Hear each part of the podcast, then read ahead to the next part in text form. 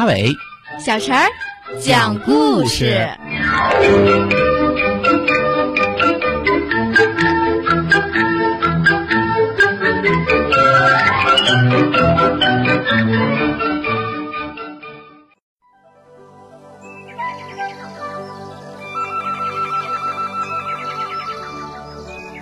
请听故事：小熊包子。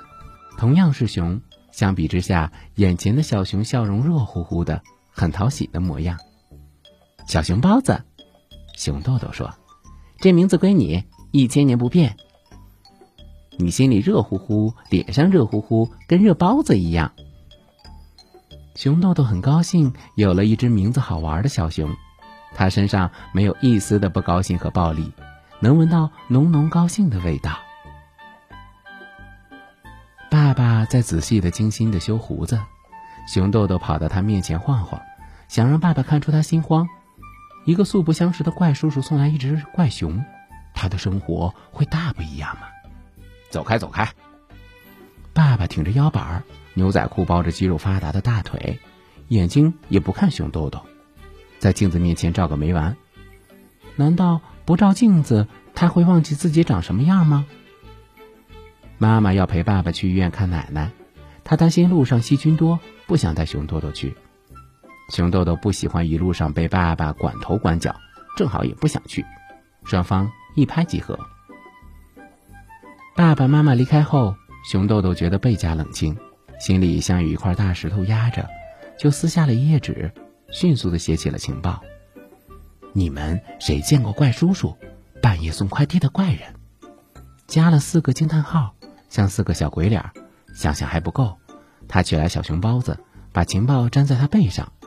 小熊包子不情愿，抖抖肩，躲闪，挤眉弄眼的做怪样。熊豆豆懵懂懵懂的，习惯他调皮了。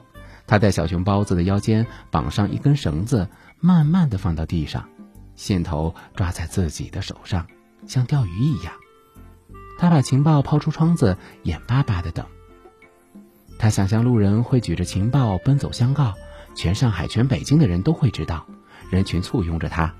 他边上是李露露，他是假小子、破案高手，能破解秘密，查个水落石出。很快，太阳刚出来，路过窗下的人慢慢增多，熊豆豆恐惧的心情像天上的云，变得有一点点淡了。起初，情报没有回音儿，一丝一毫都没有，路过的人急匆匆的。他们拿手机、带钱包，对别的不在意。他的情报横在路边，被当成乱糟糟的草稿纸，跟废弃的冰棒纸丢在一起。后来路过的大妈在叫：“哎，谁家的小熊掉了？哎，快把绳子收回去！”熊豆豆躲在阳台里，不高兴理睬这些人。他们笨死了，不知道他送出的情报有多重要，更不知道小玛雅预言。几个女孩走过来，她们都穿着好看的裙子。熊豆豆以前见过她们，只是不知道所有人的名字。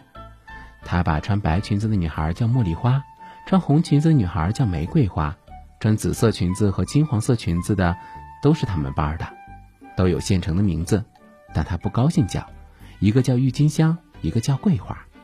他们一群人有说有笑的走了过去。